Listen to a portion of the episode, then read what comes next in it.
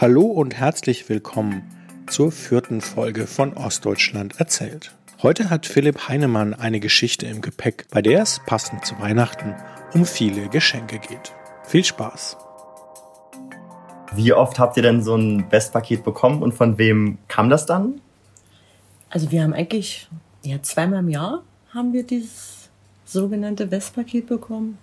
Kurz vor Ostern und kurz vor Weihnachten. Und da war die Freude jedes Mal sehr, sehr groß. Es wurde auch nicht sofort aufgemacht, sondern wir haben gewartet, also bis, bis meine Mutti auch äh, von der Schule zu Hause war und dann haben wir alles alle gemeinsam aufgemacht. Meine Schwester, meine Mutti und ich.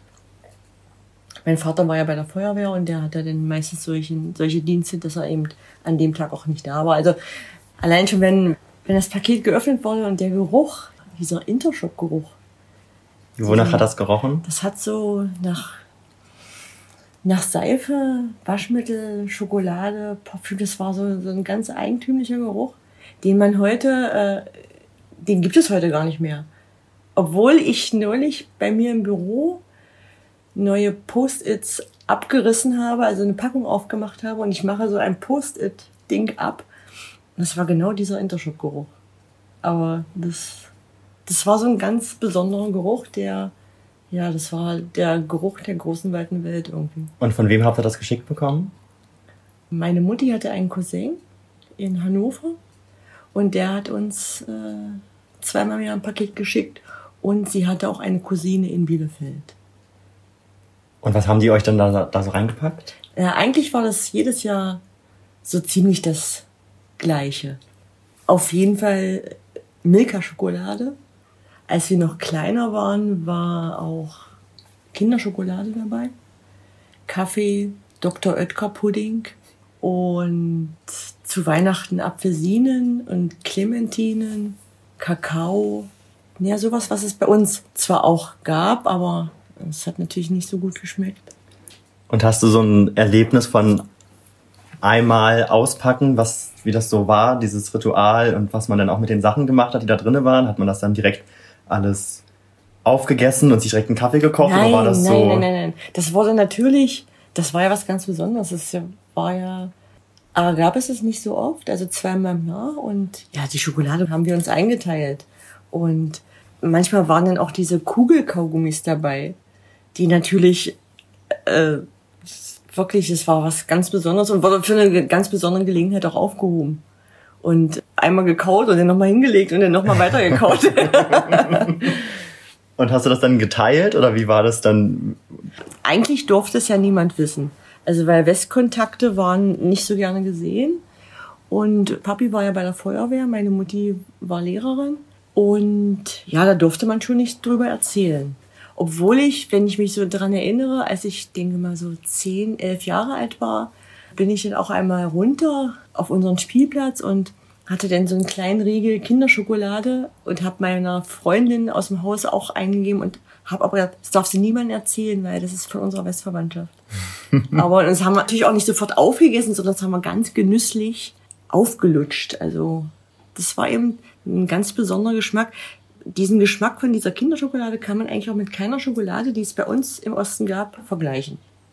Und der Onkel und die Tante, waren die auch mal zu Besuch in Magdeburg dann? Also ich kann mich daran erinnern, da war ich vielleicht zwölf Jahre alt.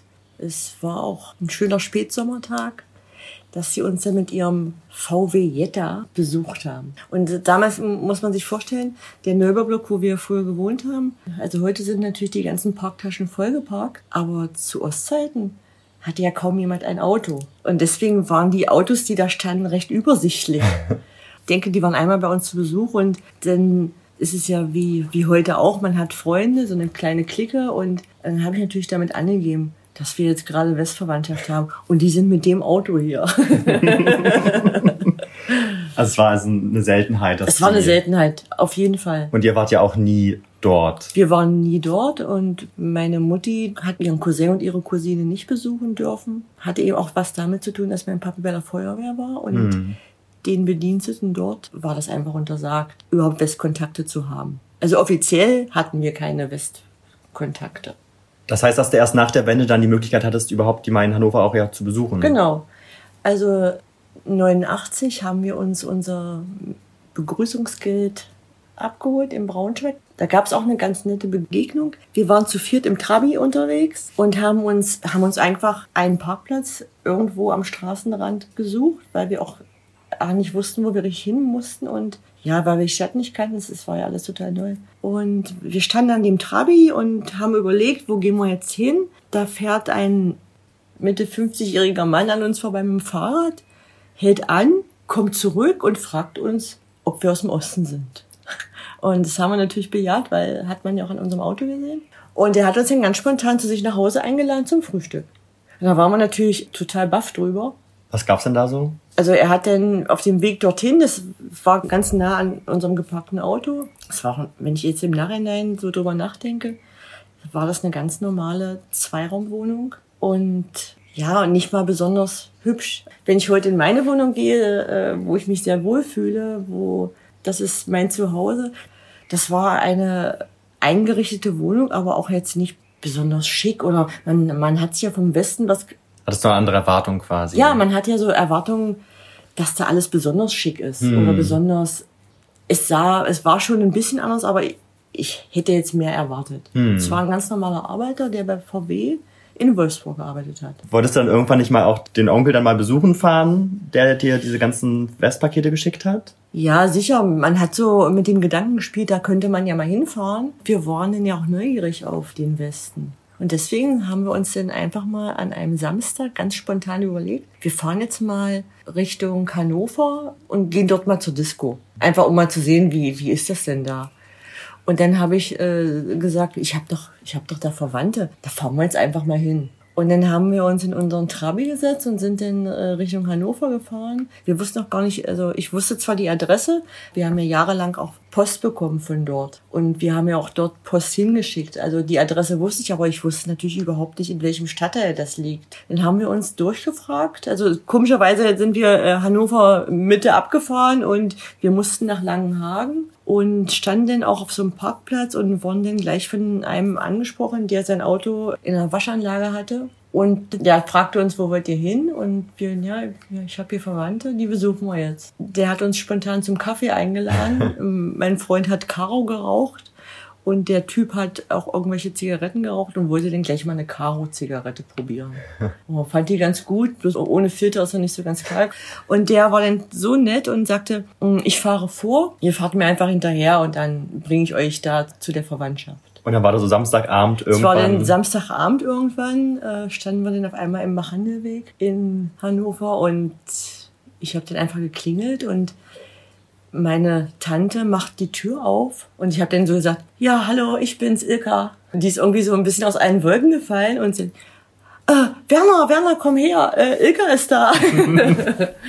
ja, und die haben uns ganz, ganz, ganz herzlich empfangen. Also es war wirklich die große Freude von beiden Seiten, weil ich hatte sie zwar schon gesehen, als ich noch ein Kind war, aber ich war ja nun auch 23 Jahre, also das ist dann auch alles so zehn Jahre her gewesen schon, die letzte Begegnung. Und ja, die waren ganz aus dem Häuschen und dann haben wir in ihrem Wohnzimmer gesessen, auf so einer bunten Couch und war natürlich so neugierig und habe dann so im, im Wohnzimmer immer so äh, geguckt, was hängt an der Wand, was steht da in den Regalen und woran ich mich noch erinnere, die hatten dann ganz viele Pflanzen in den Fenstern zu stehen und die Übertöpfe waren alle gleich. Also das war so, äh, so weiße Übertöpfe mit solchen goldenen Knöpfen dran. Fand ich damals, ja, irgendwie toll.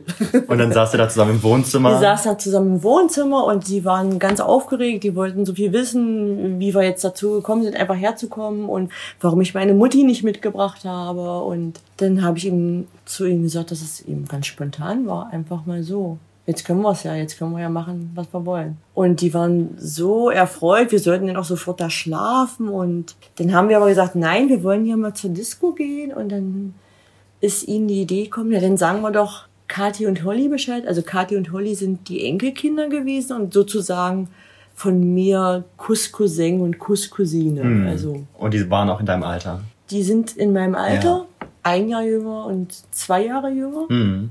Und die wurden dann sofort angerufen. Die kannte ich gar nicht. Also ich habe einmal ein Foto gesehen, ein Konfirmationsfoto. Und die wurden sofort angerufen. Dann wurde ihnen am Telefon erzählt, ja, Ilka ist da.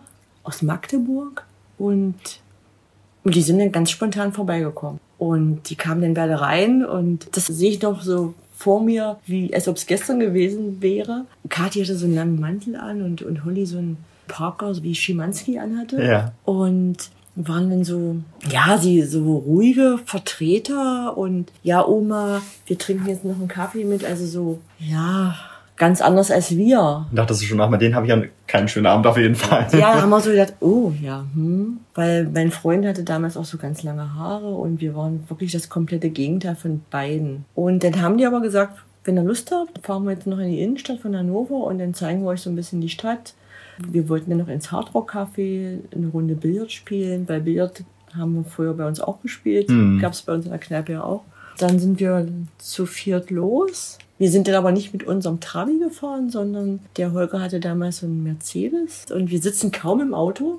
Die beiden gurten sich an. Das erste, was wir gemacht haben, haben sich eine Zigarette angezündet. Da waren wir total baff drüber. Überhaupt dieses, wir haben zwar auch so ab und zu mal geraucht, aber so, das war dann so, hat mich so total verblüfft. Ja, und die waren also sehr neugierig auf uns, haben auch ganz viel gefragt und wir haben sehr viel unternommen. Also letztendlich haben wir, sind wir denn im Nachhinein fast jedes Wochenende in Hannover gewesen. Bei den Eltern von Holly und Kati, die uns auch super herzlich aufgenommen haben. Also wir haben da eigentlich mit zur Familie gehört. Und wir haben heute noch Kontakt und das ist einfach schön. Also ich habe nur sehr gute Erinnerungen an diese Zeit. Und gab es da so Vorurteile, auch wie man das ja manchmal so hört, dieses Ossi-Wessi, auch allein auch Äh, von der Begrifflichkeit Ich her? denke mal, irgendwie? Vorurteile gab es nicht. Also die waren auch ganz gespannt auf uns. Sie hatten keine Vorurteile, die waren einfach neugierig auf uns. Sie wollten dann auch wissen, wie alles bei uns abgelaufen ist, wie wir leben. Und sicher, also wenn ich heute eine Nachricht nach Hannover schreibe, dann schreibe ich immer Tschüss, bis bald, dein Lieblingszoni. Also Ossi und Wessi ist für mich kein Schimpfwort in dem Sinne, sondern das ist, in dem Fall ist es nett gemeint. Also das sind für uns die Wessis und äh, wir sind die Zonis, aber ohne jeden Hintergedanken. Einfach nur nett. Und ihr habt heute auch immer noch Kontakt. Wir haben immer noch Kontakt, ja. Nach diesen vielen Jahren ist es, ist der Kontakt nie abgebrochen. Und wie ist, wenn du heute eine Kinderschokolade isst? Wenn ich heute eine Kinderschokolade esse, habe ich immer noch diese Kindheitserinnerung. Ja, das ist dieser Geschmack. Ja, es ist immer noch einzigartig. Mit dieser Geschichte über viele kleine Geschenke entlassen wir euch in die Weihnachtsfeiertage. Die nächste Folge dann in drei Wochen. Musik von Christian Björklund. Frohe Weihnachten! Hat euch der Podcast gefallen? Dann würde ich mich freuen, wenn ihr uns fünf Sterne bei iTunes gebt. Ihr könnt natürlich auch kommentieren, ihr könnt liken und den Podcast auch gerne teilen, damit noch andere die Geschichten aus der DDR hören können.